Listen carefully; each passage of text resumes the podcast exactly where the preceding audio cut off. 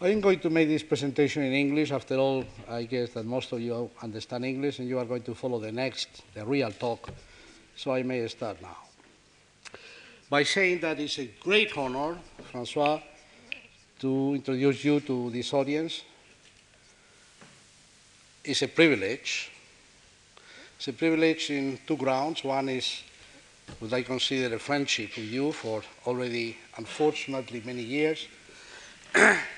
and second, because it's an opportunity to show my profound admiration for your work. I admire your feeling for experiment, and I am not going to go through the experiments of uh, Francois, they are in the textbooks, but more than for the experiments, for the capability of abstracting from experiments the meaning of things, the relevance, the this, those aspects of science that help us to go fast ahead, not just to enjoy or dwell on the details. In this respect, François Jacob has done a admirable work. I would like to introduce this talk again by making some historical considerations. Biology is only recently has reached a comparable level to quantum mechanics in physics only recently. So in the beginning of this century, it was still an inventory science. In fact, Rutherford, the discoverer or the proposer of the structure of the atom, said that biology is stamp collecting, is inventory work. And later on, Bragg, one of the founders of crystallography of organic products, said that if you cannot go to functions, you may as well start by structures. So biology has been a structural science for quite a long time. In fact, even if you look to genetics, has some component of being structural, namely knowing the elements and making relatively short propositions as to how they are organized, not what do they do. And the beautiful thing of uh, Francois' work is that I guess following the tradition of uh, Pasteur and Claude Bernard, and maybe an older tradition in Southern Europe, is that after all, the interesting things are functions, namely physiology. Not the quantum theory, but quantum mechanics. And in this atmosphere of the Pasteur Institute, they start going to, well, in fact, not a start, because I don't think that they could ever planned the, the, the, the project at the end result, but they start seeing what happened with phages in two states or with enzymes in E. coli that would respond depending on external conditions. As you know, and I don't want to go into details, as you know, uh, DNA structure was discovered in the Cavendish laboratory, exactly what Bragg made these propositions in the 20s.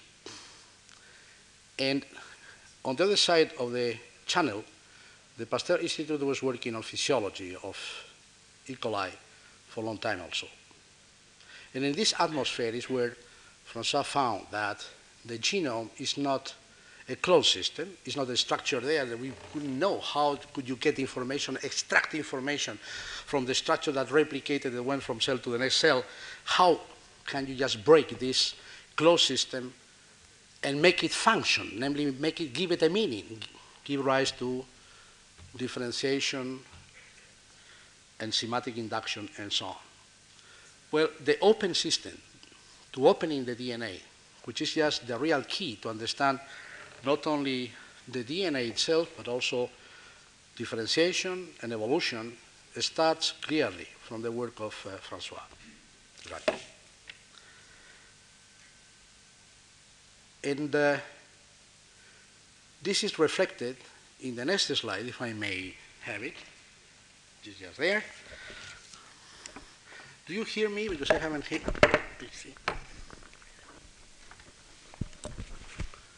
Well, this is just one of the pictures of the abstraction, or if you want, the theorization of uh, his work on just interaction between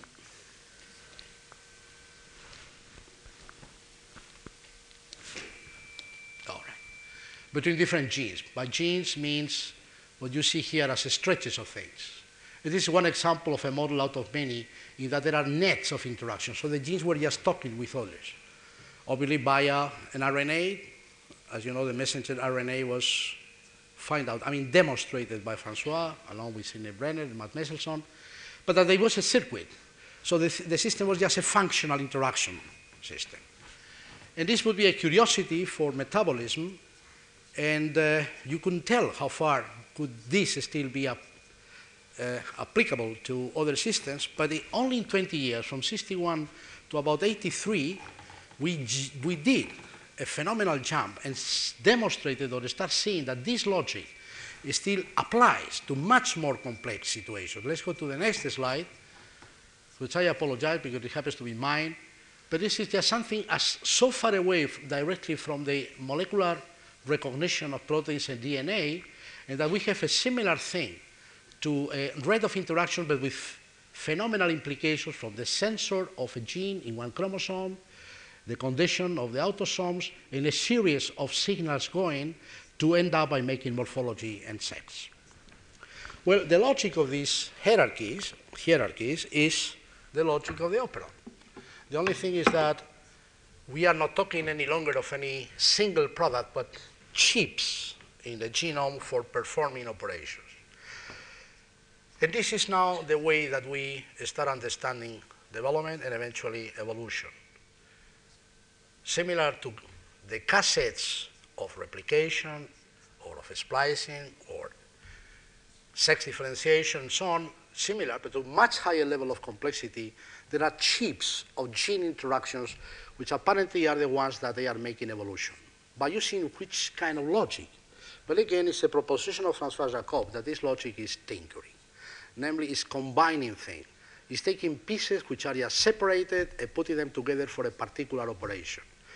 For a particular form in the beginning, in the, in the first proposition, for a particular operation in the modern way of looking to it. But the discovery that genes are conserved, the sequence giving rise to proteins, especially we see them in the third dimension, are fanatically conserved from the previous to the Cambrian. We, fact, from the prokaryotes to the eukaryotes and to the multicellular organisms has been very little new findings in terms of protein motifs. Because the proteins, when they recognize each other, or when they recognize DNA, they recognize by molecular recognition, by shapes again. And once you have a conversation between two molecules, it's very difficult to change the vocabulary you are using. In this case, the shapes you are using to recognize each other. And therefore, evolution is tremendously inert. Has been very little changes in terms of structures. The degrees of freedom start being in the combination of structures, in things like syntagmata. You, you can just remove the slide, please, and give light again. So this is the tinkering in modern terms. But the thing that goes with tinkering is that apparently the inventory of elements that can be used for combination is finite. And if it is finite, it means that the logic of the system is precisely in the combination. And if this is so, the thing to understand is which are the invariant constraints that permits evolution, maintaining the units, the modules, at which higher and higher levels of complexity we can just reach by maintaining combinatorials of modules from the amino acid sequence or the nucleotide sequence to the gene interactions to the operations at the cellular level and so on and so forth. But there is the hope that biology is no longer a science of description, is no longer a science for aesthetical purposes of describing how beautiful diversity gives us a chicken or a mouse or a lizard or a butterfly maybe we have to start changing our focus and start looking for invariant properties because it looks as if, after all, this biology is not very different from chemistry, in that the constraints are defined by the constructing elements and the degrees of freedom of these interactions are surprisingly very little. But this is, I guess, what Francois is going to talk about tonight or this afternoon, and therefore with pleasure, and again I repeat, with tremendous uh, admiration and uh, respect for him, I ask him for taking the, to take the, uh, the chair.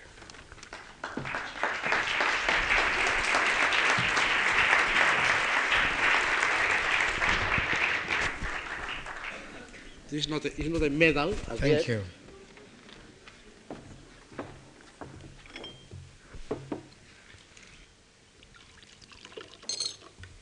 Thank you, Antonio.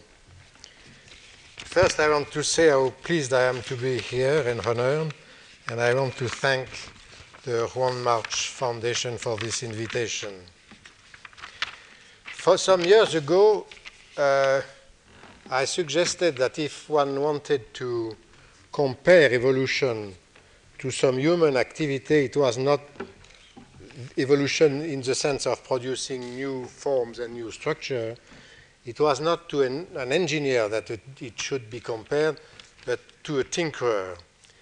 And uh, the,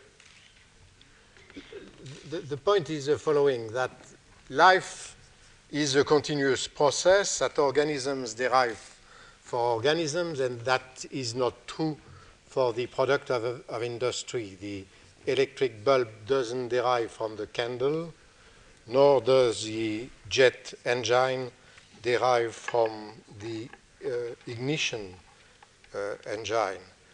And if an engineer was asked to manufacture a frog, uh, it's very unlikely that he would go through a, an aquatic precursor such as a tadpole to transform it later into a land animal.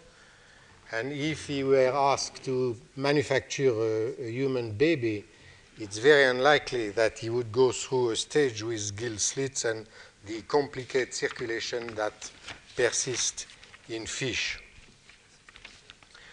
This was uh, while the engineer manufacture from scratch new object, the evolution produces new from old. It transforms a leg into a wing or a piece of jaw into a piece of ear. And this is a point which was already noticed by Darwin, who in his book on orchids wrote the following, if a man were to make a machine for some special purpose, but were to use old wheels, springs, and pulleys, only slightly altered, the whole machine, with all its parts, might be said to be especially contrived for that purpose. Thus, throughout nature, almost every part of each living being has probably served in a lightly modified condition for diverse purposes and has acted in the living machinery for many ancient and distinct specific forms.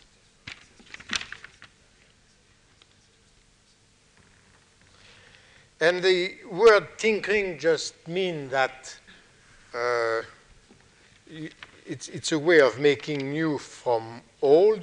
It doesn't say anything about the process itself. The, the way uh, evolution tinkers is most clearly seen in the molecular form and especially in the formation of new protein. They are, in fact, two processes by which proteins are made. Uh, the first one is so-called duplication and was uh, discussed first by Ohno some 20 years ago. And an example of this is the albumin and uh, alpha fetoprotein, which are two tandem duplications which, are, which are, represent a tandem duplication. In each of these proteins, there are three domains, ABC, ABC, and each of which the, and they come from which is twice repeated, the, each domain coming from a primordial gene. And actually, in each of these domains, there is a repetition showing that probably it's a duplication of a shorter uh, sequence which gives uh, give rise to each domain. The next slide shows uh, one of the process by which one can get such duplication, which is the incorrect, uh, imprecise uh, crossing over, where you get two tandem replicated genes. The next slide shows uh, the same thing concerning the crystallins, which are the proteins which are very interesting. No? very interesting proteins in the lens. And there are a family of crystallines which are present in the lens, alpha, beta, and gamma. Beta and gamma crystallines come from a certain motif, which is called the Greek key, which has been duplicated several times and gives uh, birth to the beta and gamma crystallines. But the crystallines have been worked in details by Joram Piatigorsky in Washington, and they are extremely strange proteins. The next slide shows that these, there are many proteins, invertebrate alpha, beta, and gamma, delta in birds and reptiles, epsilon in birds and crocodiles, tau in lamprey, and so forth. And it turned out that practically all these proteins are closely related or identical to other proteins. For instance, the alpha uh, crystalline is almost identical to a small HOC protein and to uh, uh, a, an egg antigen of uh, protozoa. Beta and gamma are identical to uh, Myxococcus xanthus protein S. And the, all these proteins are practically identical to various enzymes. The delta proteins of birds and reptiles is an argininosuccinate lyase. The epsilon crystalline is a lactate dehydrogenase. Tau is uh, of the lamprey is an enolase, etc., and so forth. And this is rather strange the production of, of a lens, the lens is composed about of 30 to 50 percent in dry weight of these crystallines. The cells lose their uh, particles, their, their nucleus, they lose their mitochondria, and they have uh, cytoplasmic glycolysis, and these proteins have to be extremely stable because they are there for life. And uh, it may be that because of their stability, these enzymes, which have nothing to do a priori with lens, were recruited to make the crystalline and to make the proteins of the lens.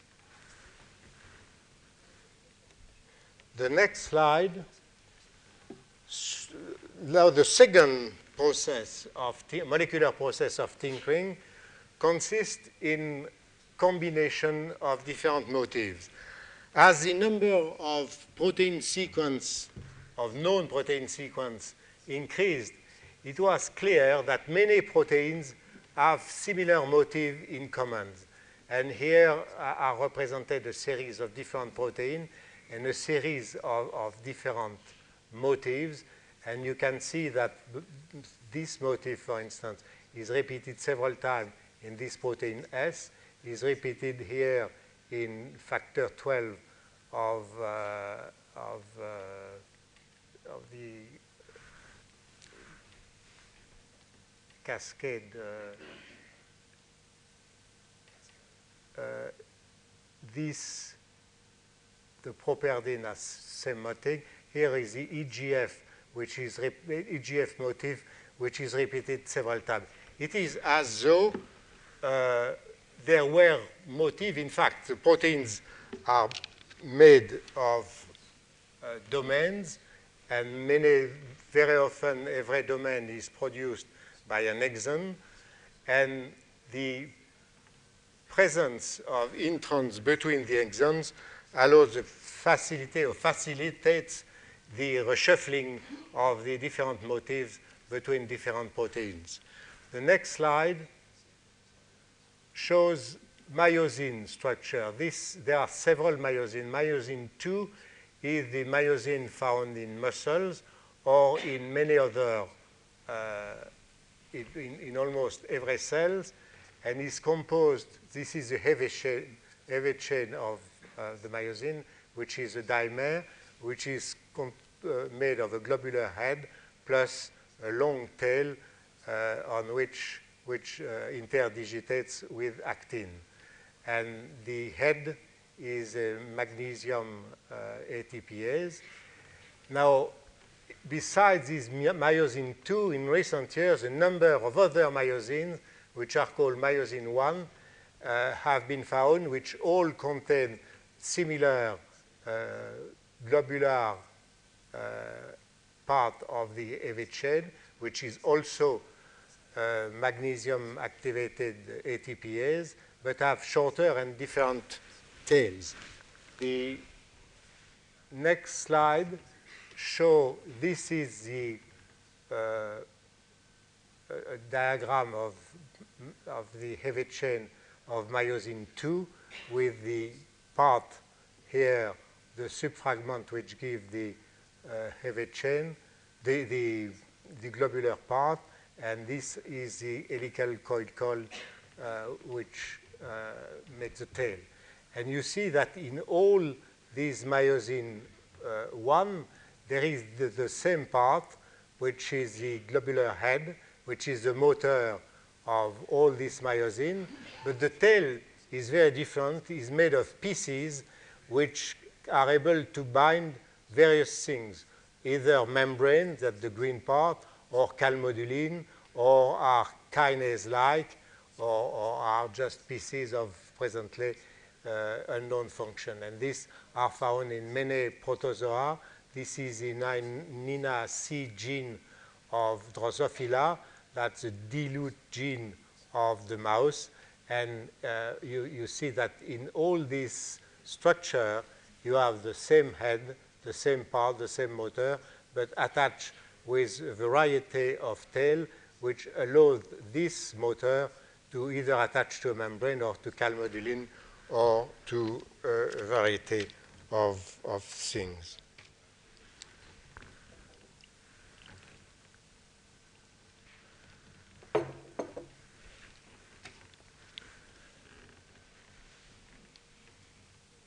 The next slide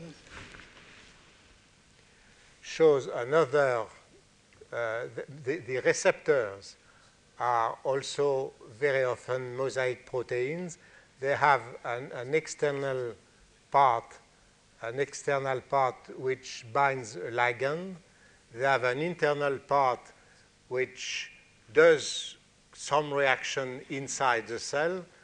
And they have uh, in between some uh, part which binds to either the membrane or to various proteins uh, which are involved in endocytosis. So in this uh, protein, which is the LDL, uh, the low uh, lipoprotein receptor, you have a number of EGF precursors you have here the and there are something like 18 exons uh, with a repetition of several motifs, and many parts, this part, uh, inside part, is also repeated in many receptors. So the, the fact that these proteins are made, the, the important part of, this, of, of each domain is the recognition site, which recognize either another protein or a ligand or a metabolite for, for an enzyme. And these are maintained during evolution, but the intron uh, distribution is much, has much more freedom to vary, and that allows, the, uh, as uh, Wally Gilbert has stressed many years ago, this allows the reshuffling of this motif, of this recognition motif through various proteins. Now, it's clear that most of the proteins appear to be made of a limited number of domains, maybe several hundred or several a few thousand, which are all, more or less always the same, and which are reshuffled, which means that there is a strong conservation through evolution of the protein component.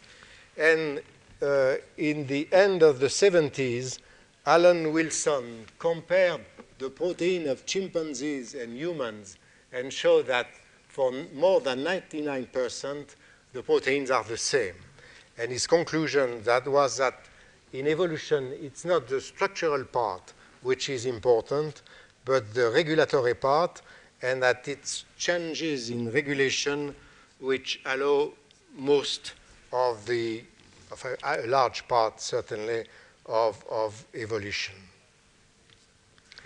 Now, for some reason or another, uh, it was known that structural proteins are conserved, that they are made of pieces, and for some reason, at least I didn't consider that the regulatory part could also be conserved. I mean, it came really as a surprise some years ago that these uh, regulatory parts were concerned.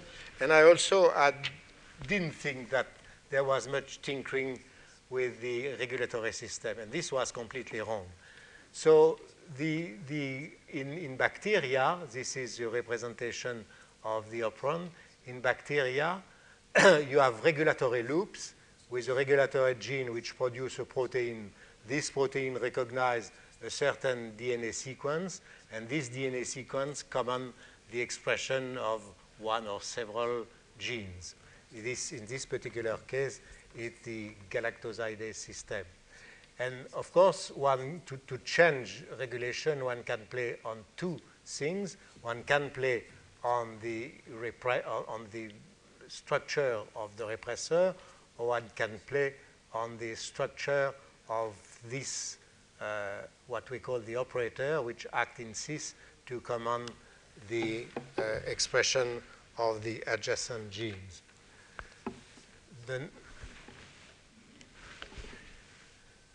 Now, this was uh, the previous slide showed the uh, model we had, which was rapidly complicated uh, in the following years it turned out that there is not a single operator which, uh, the, operator which we considered at the time, it was at the beginning of the structural gene, uh, is, is that O1, but there are several other operators, O2 and O3.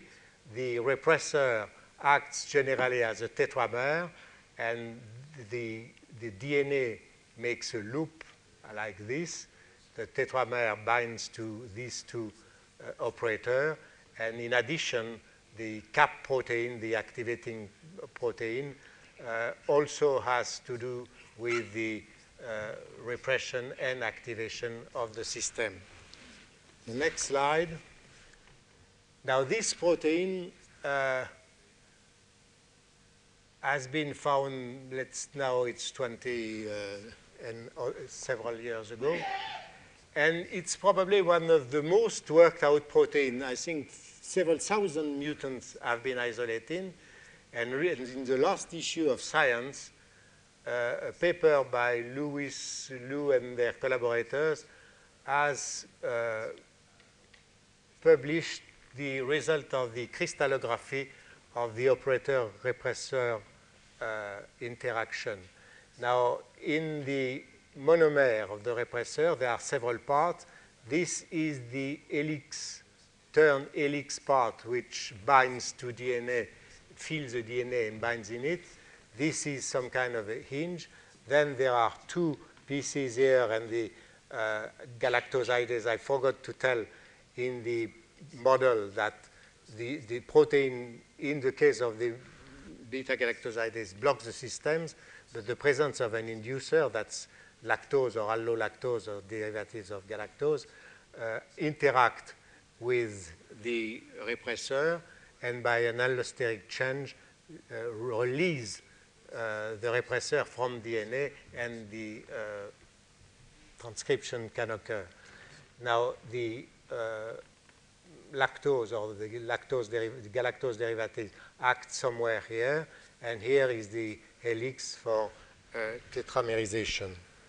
So the next line shows here you have the two operator, uh, which we have seen O1 and one of the two others, and the tetramers, each monomer is represented in a different color, pink, green, uh, yellow, and red. So the, uh, the repressor interacts with the DNA, with the large groove of the DNA, with this helix turn helix here or here.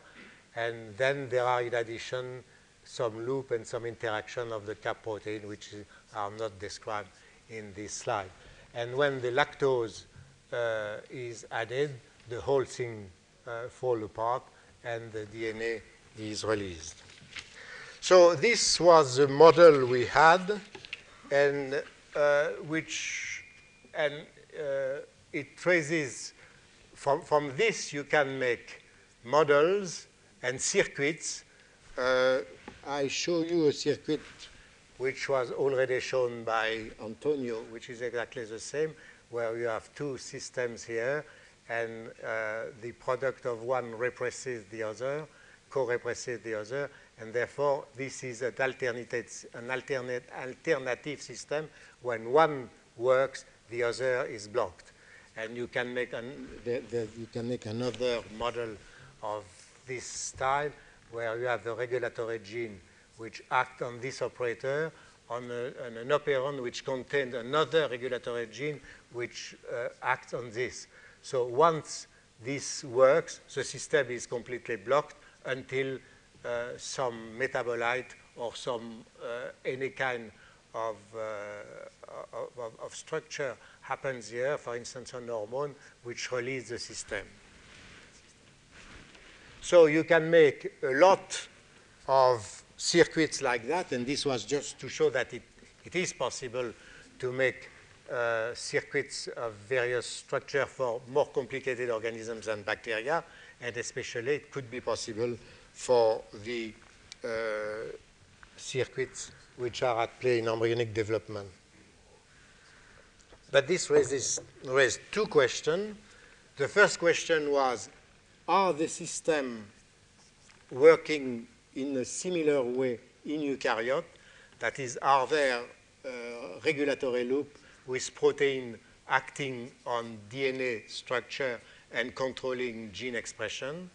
So that was the first question, is it the same principle or not? And the second question was, it's certainly much more complicated, and how is, what kind of complication occurs? So the first question was solved very rapidly in the 70s by the first work on the regulatory structure of eukaryote and especially of yeast, because in yeast the uh, genetics is much more easy than anywhere else in the eukaryotic world.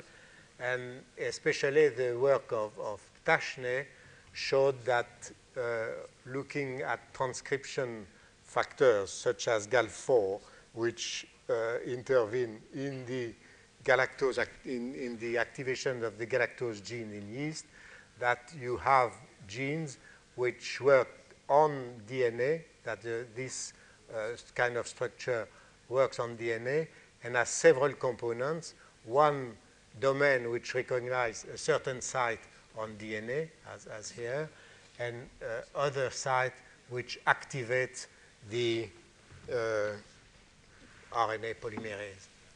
Uh, similarly,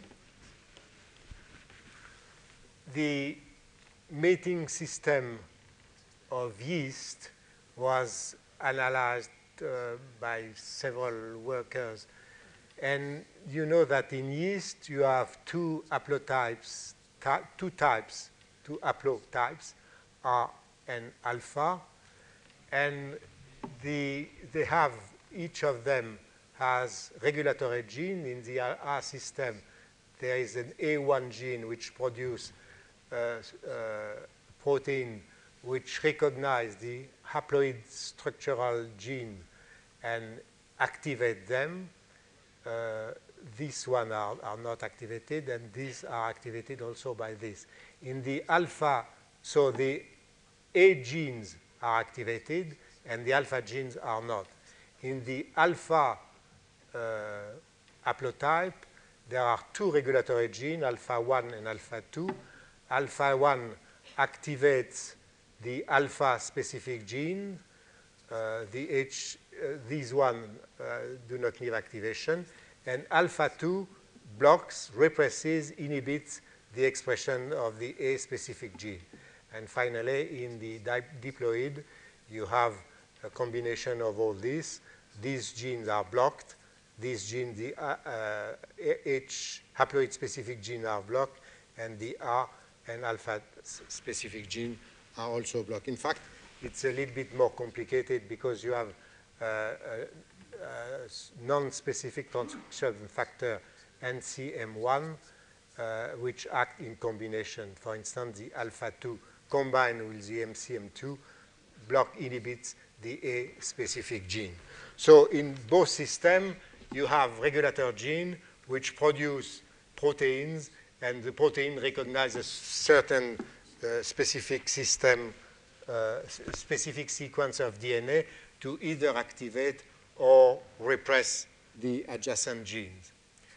Now, in Drosophila, uh, the next slide, uh, it is noted that there are genes, homeotic genes. For instance, here it's a mutation of the bithorax complex, and instead of having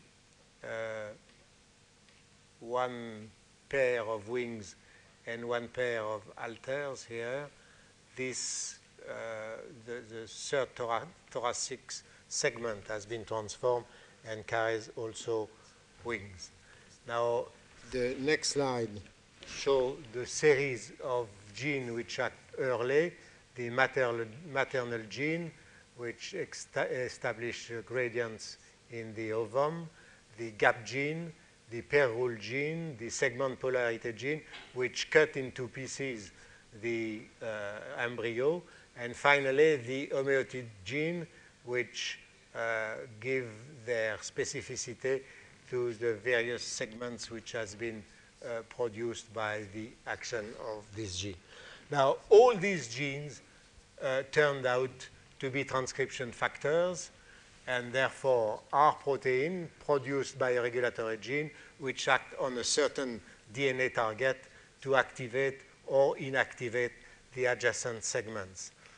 Now, the homeotic genes, as you all know now, uh, have all in, in, in the Drosophila, there are two groups the uh, antennapedia and the bithorax gene. Uh, the whole thing is made of about eight genes.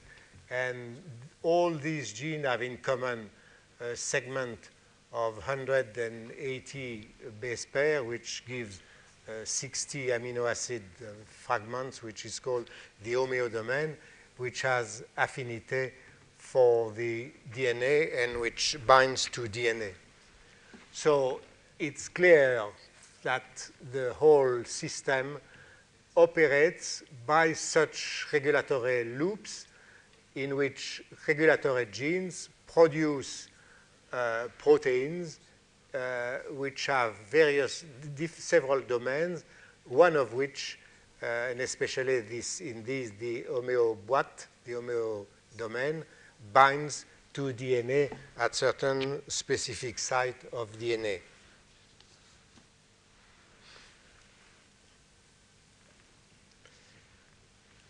the next. Now, the interesting thing is that the way the, this is a representation of the helix, turn helix of a bacterial repressor, let's say the lac repressor of the lambda repressor, which has these two helix. The second helix binds uh, some, I mean, goes into the large groove of DNA.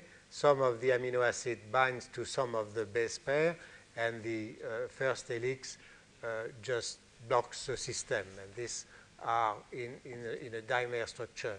But in the Antennapedia uh, homeodomain, which was worked out in various laboratories, there are three uh, helix the third helix is a re recognition helix and corresponds to the second of the bacterial repressor, and the two other uh, have some modification, but in, in a general way, the system is extremely similar to what uh, was also found by X-rays crystallography for the bacterial repressor. So here also, it seems that it's some kind of tinkering. Uh, I forgot to say that in the case of, of the yeast, and especially of the mating type of the yeast, one finds a similar uh, homeodomain of structures similar to the homeodomain with these three helix.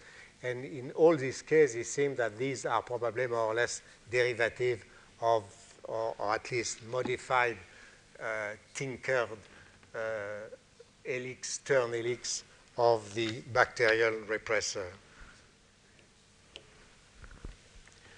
Now, it turned out, as you all know now, that this is the group of homeo, homeogenes, uh, homeobox gene of Drosophila. And it turned out that these genes exist in practically, not all of them, but uh, a, a, group like this exists in practically all metazoa which have been analyzed. And in particular, in the vertebrates, in the mouse or in the human, this is a description of the mouse. Uh, uh, there are series, uh, complexes of uh, homeobox genes. In fact, there are four in, in, in vertebrates, in mammals, four which correspond to certain groups like that, which correspond more or less to the uh, Drosophila ones.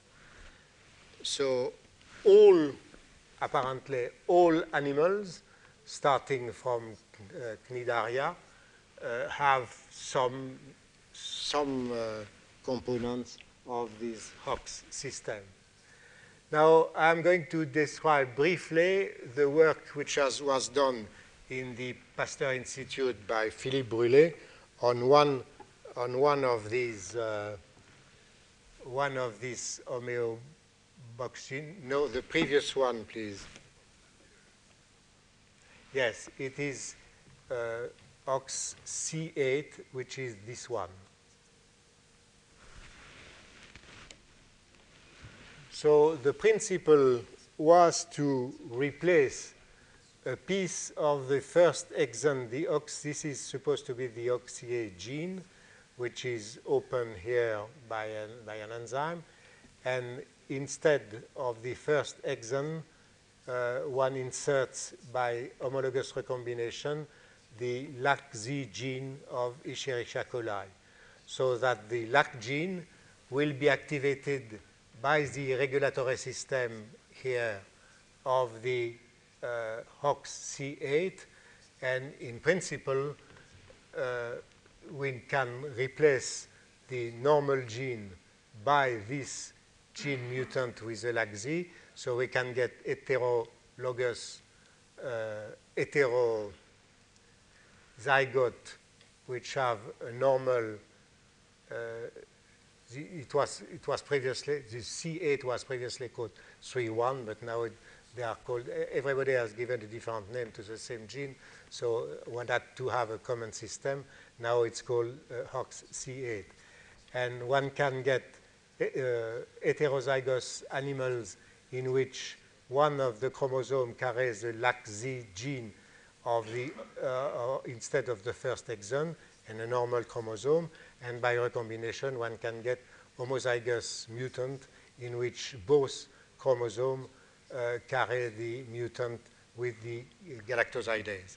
Now, the next slide show a young embryo of 14 days, uh, which it's an heterozygous, that is, it has a normal HOXC8 and an HOXC8 in which the first exon has been replaced by beta galactosidase, and the beta galactosidase can be detected by a simple uh, colored reaction which gives a blue color.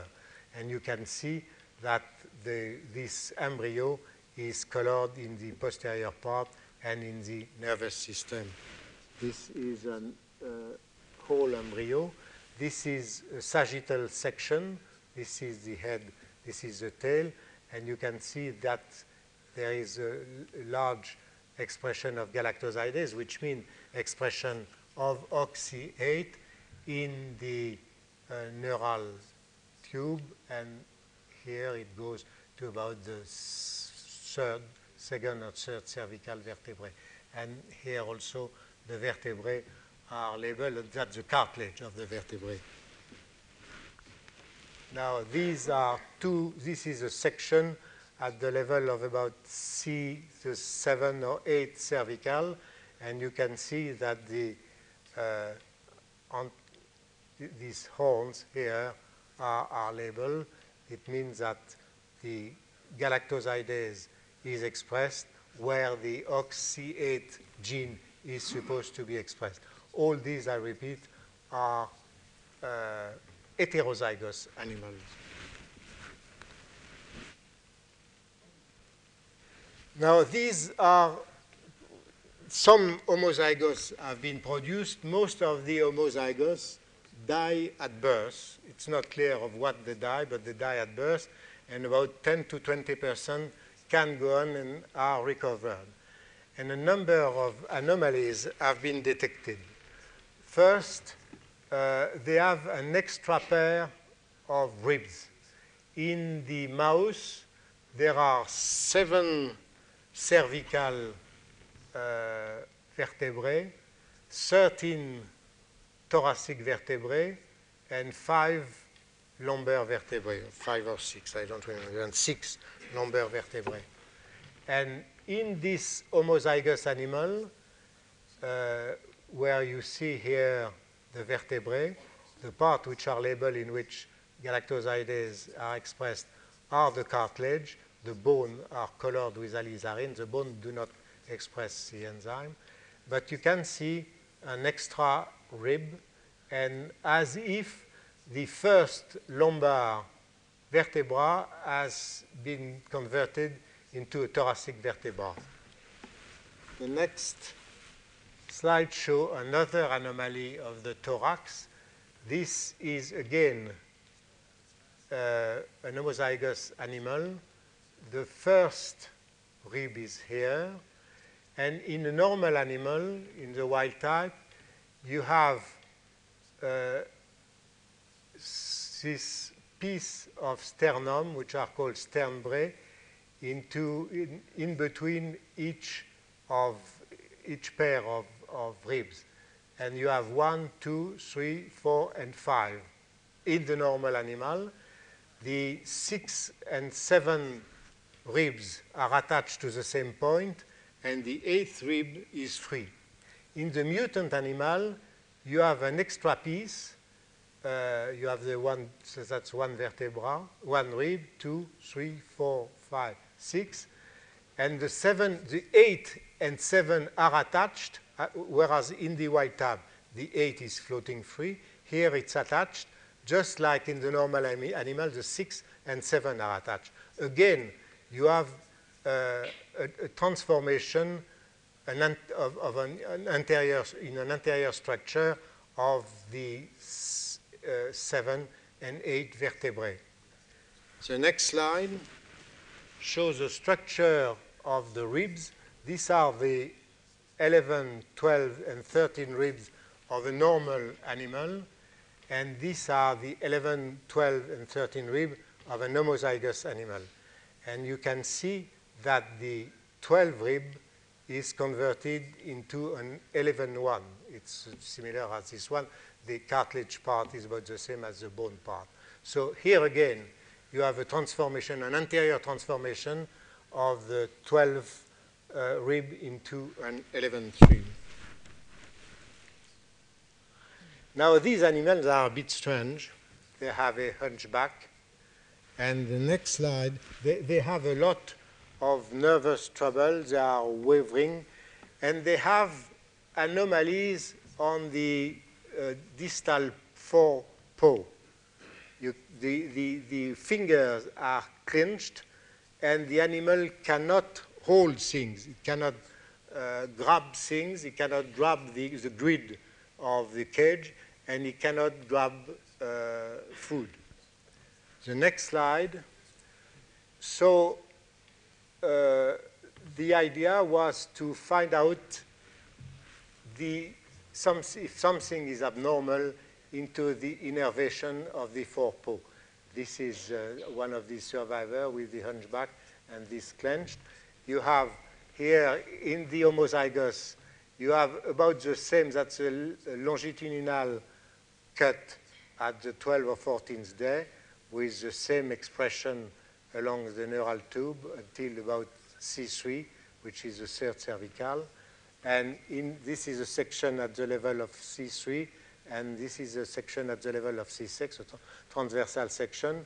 You can see here that there are just a few cells which are expressing beta-galactosidase, and therefore which are supposed to express the HOXC8 at the level of C3. And here, uh, a much stronger labeling at the level of C, C, C6. So uh, the, all this was done by the group of Philippe Brûlet, and they tried to find out by retrograde labeling what happened to the motor motoneuron which are supposed to innervate the uh, distal part of the forelimb.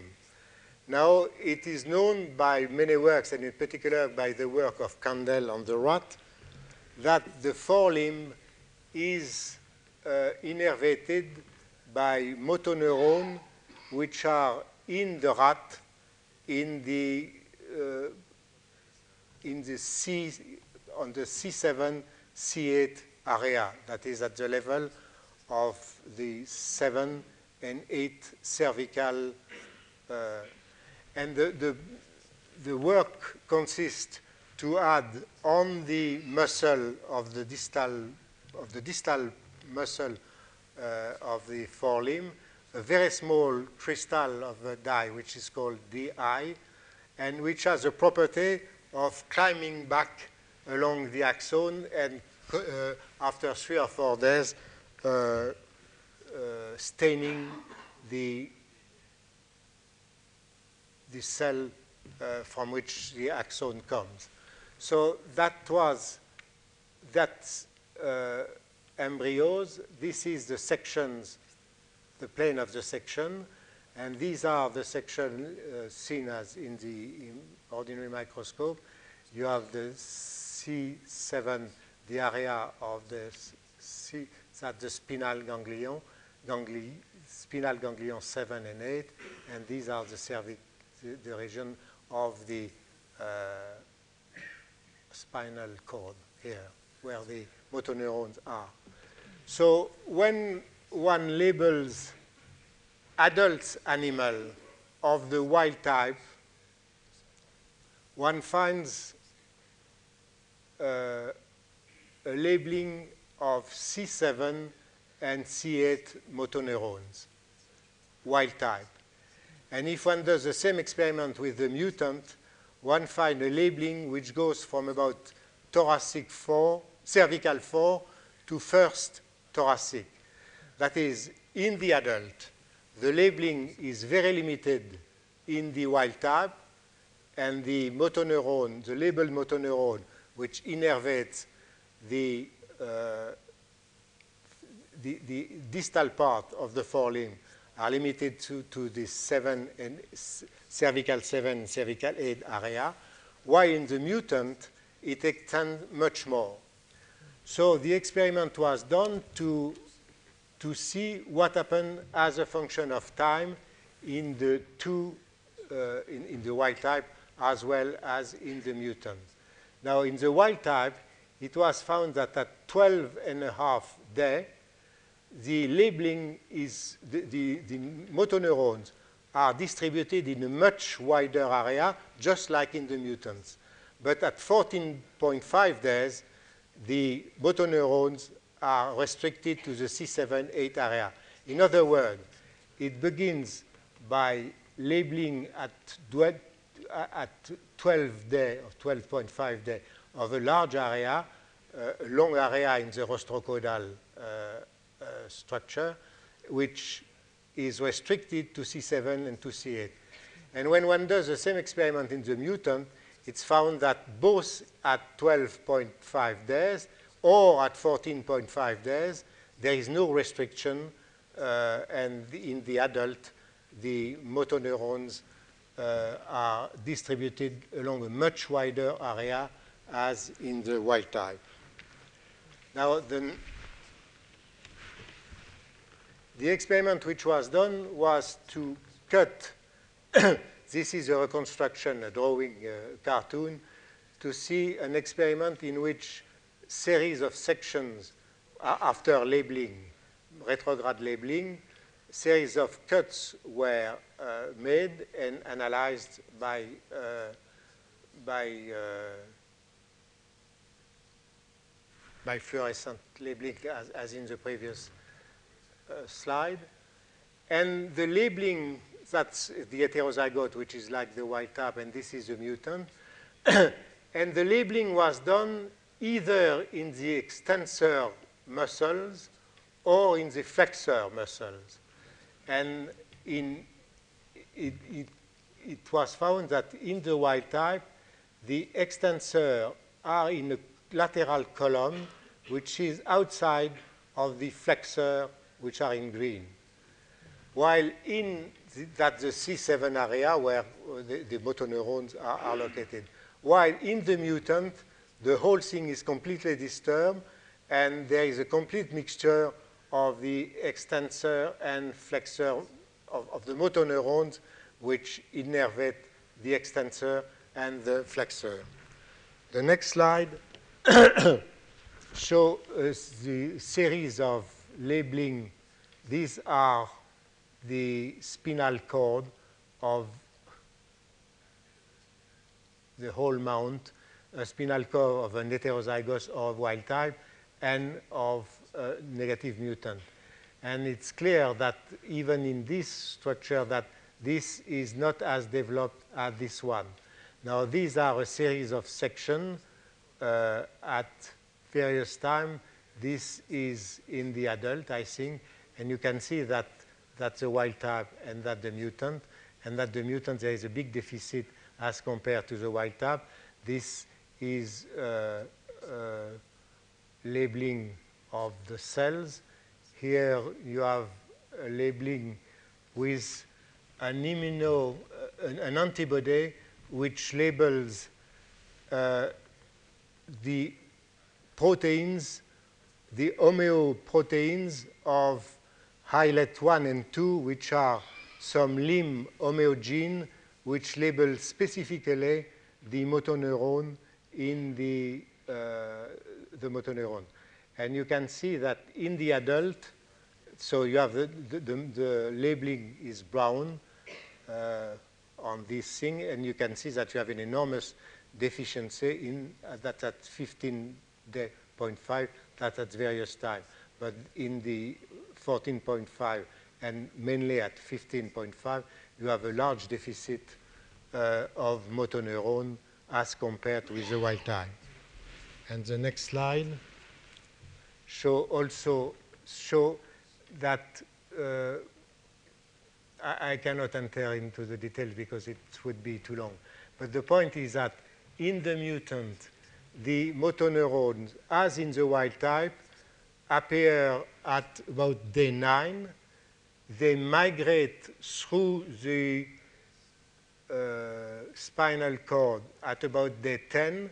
They begin to send their axon at about day 11, but after that, the cells begin, there, there is a, some cell death in the wild type and much more in the mutant. That is a number in the wild type, a number of motor neurons die by some kind of apoptosis, and in the mutant, much many more cells uh, die of apoptosis.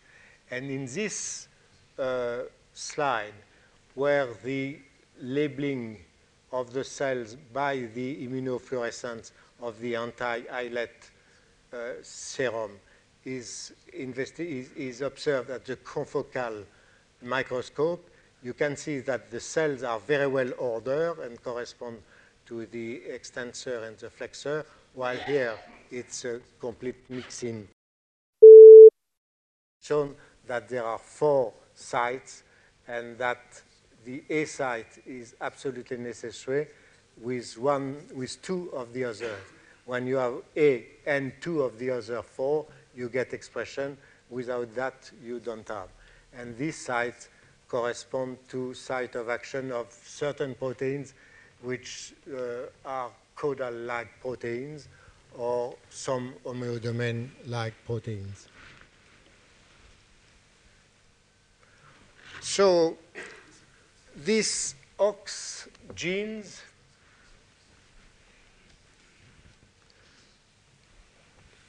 are transcription element which act on specific site, although it's not clear for the present time what is the exact site of action that is the, the, the site of action on the DNA, which look very much similar. But all these OX act in, in parallel, in probably in each cell, several OX genes are in action. Probably on the DNA there is a lot of protein sitting there, as we'll see later, and the interaction of the protein probably gives uh, the specificity to that particular homeo domain.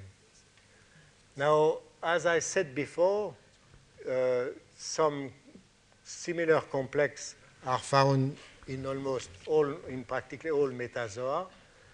Uh, this array of homeobox was present uh, in, in the mouse.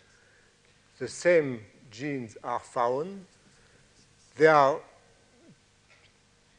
two duplications have occurred from their uh, the, the, the uh, chordate ancestor, the Amphioxus, and there are change either laterally by, by, by, duplication. For instance, the abdominal B uh, has been has, has been uh, duplicated several times in the uh, vertebrates. Others have been lost in some of the complex, which uh, here also some have been lost.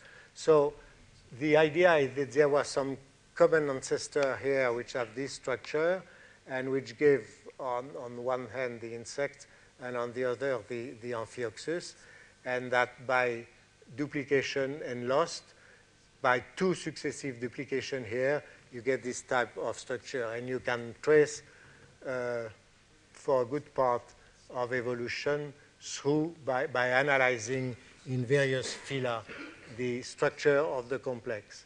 Now, one interesting point here is that in insects, for instance, or in vertebrates, for instance, uh, the various animals seems to have the same or very similar, if not exactly the same, uh, complexes of OX gene.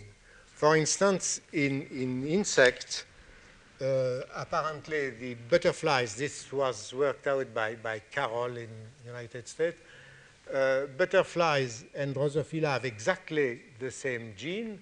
It's probably, it's clear that new gene appear as uh, the metazoa were complicated, that is in, in simpler, in uh, platyhelminths, for instance, there are only four or five, and as the animal body was complicated, there was more uh, of these OX pair complex, and especially that's clear among the vertebrates. But for instance, in, in insects, you have the same type for, for, for uh, animals which are really very different body plans. In the butterfly, there are abdominal legs, which are not found in Drosophila. There are two wings instead of a wing and an and, uh, and, uh, halter, and you have these extraordinary drawings on the wings. And it turns out that this is done with the same batch of genes, of homeobox gene, but that the regulation of this gene is, not this, is, is, is different. for instance, the, it's just the gene which repress distal less and, and several other genes in Drosophila uh, are work in a different way in the butterfly and allow the butterflies to have abdominal legs or prolegs. Similarly, uh, the, the, the, the same gene gives the two, the, the UBX uh, function about the same way in the butterfly, but it's a regulatory system which is a little bit different on the UBX system, which allows to have the, the two uh, the two wings. And finally, the color motifs are done by reutilizing the same gene in a different way and later on the fifth larva stage. Uh, and it, it, seems to be, again, a tinkering of the reg regulatory elements which allows to change completely within the same given complex of a number of, uh, of genes, uh, give variety of forms. The same thing is true among the vertebrates because, as I said, the mouse and humans have practically the same genes but are really completely different. And it, it needs only to have small change in the time of expression or in the place of expression of certain of these genes to make more of this and less of that by what is called heterotropy, that is a change of time of expression. And just by playing probably not so much with the action of the regulatory proteins themselves than by their site of action, uh, that is the, the, the, the promoter or the enhancer on which they act.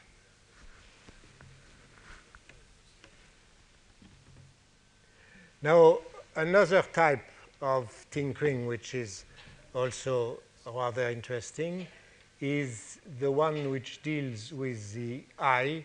As you know, because Gehring was there, if I understand, a few weeks ago or days ago, you all know that the same gene is found in small eye of, in, in the mutation, the, the, the, gene small eye of the mouse is homologous to the gene eyeless of Drosophila and Aniridia of, of humans.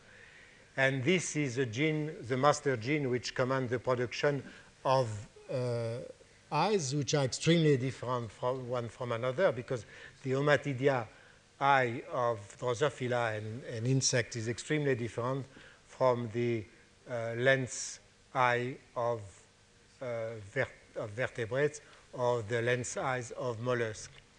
But the interesting thing, so this gene is the so-called PAX6 gene, and if we come back to the lens protein, where I told you that some enzyme uh, had been recruited to put into the lens by some kind of mechanism, uh, it was recently found by Piatigorsky and some others that in this, in the promoter or enhancer of this gene, this is the delta crystallin of the chicken.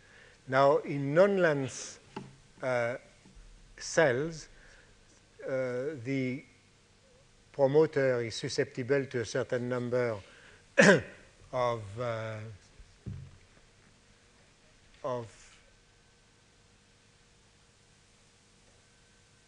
of factors which act either to activate or to repress the expression of the crystallin, but at a very low rate.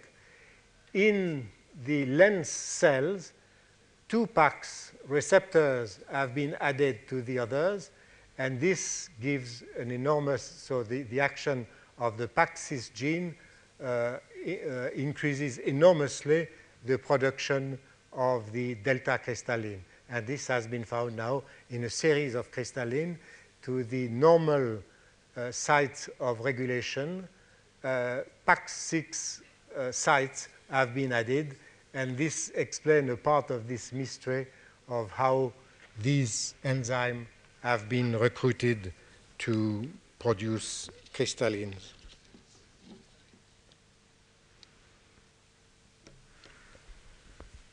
So one can say that uh, of the two questions which we have, which we have raised.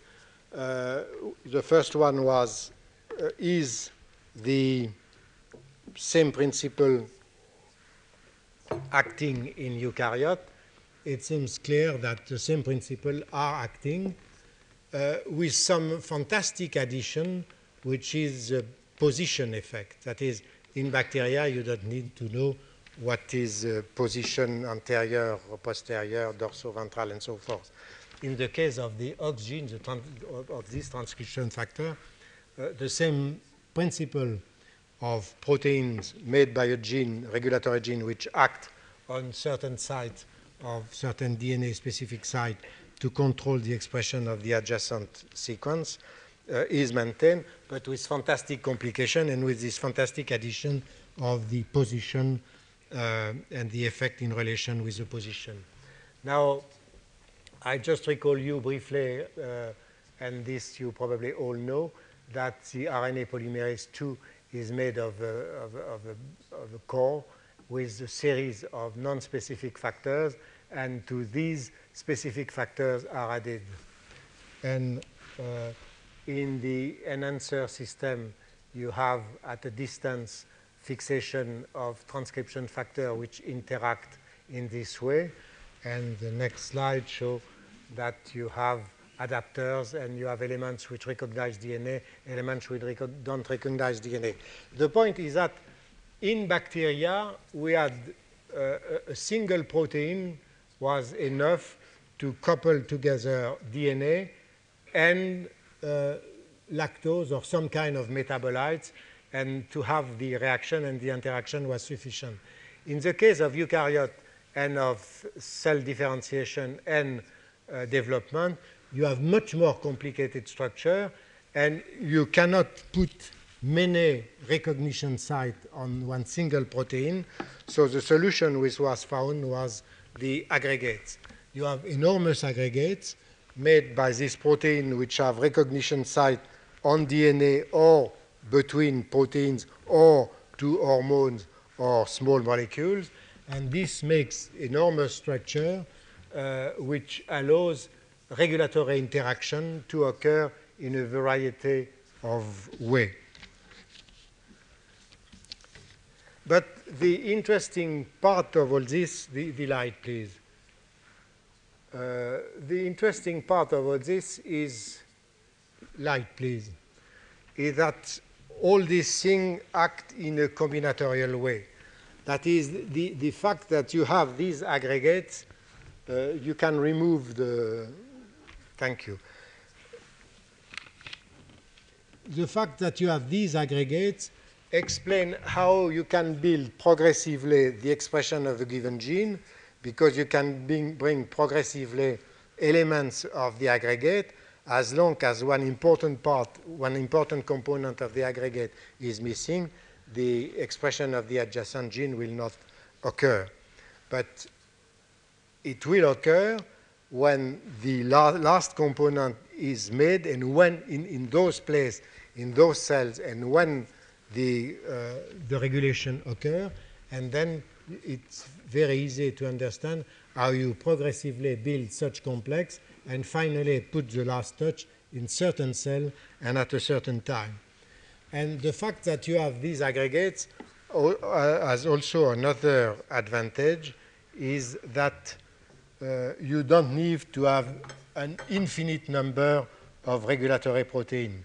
You have a combinatorial system in some system, you will have A, B, C. In another one, which will act to, uh, to favor the expression and activate a certain gene. In another one, you will have ABD, ABE, and so forth. So with a finite and relatively small number of components, you can practically have an infinite number of regulatory systems. So all this shows that uh, the biology has changed enormously in the last 15 or 20 years or so. When I began uh, to work uh, in the lab, everything was linear. You had linear sequences of reaction, which each one was catalyzed by an enzyme, and the metabolite was converted step by step in a linear way. Everything was very simple and linear. And the thing was more or less continuous. Evolution was supposed to be gradual and continuous. You just had to add a little bit of DNA there, a little bit of DNA here, and that was rather simple. And it's clear now that it's not the way it works. It works by combinatorials at every level, by modules, by uh, by blocks of gene, what uh, Professor Garcia Bellido called syntagma, syntagmata in the plural. And you have modules and you build organism with modules. And it's just by playing with the modules that you can make new, new structure and new organism, and that's the way probably evolution occurs. Thank you very much.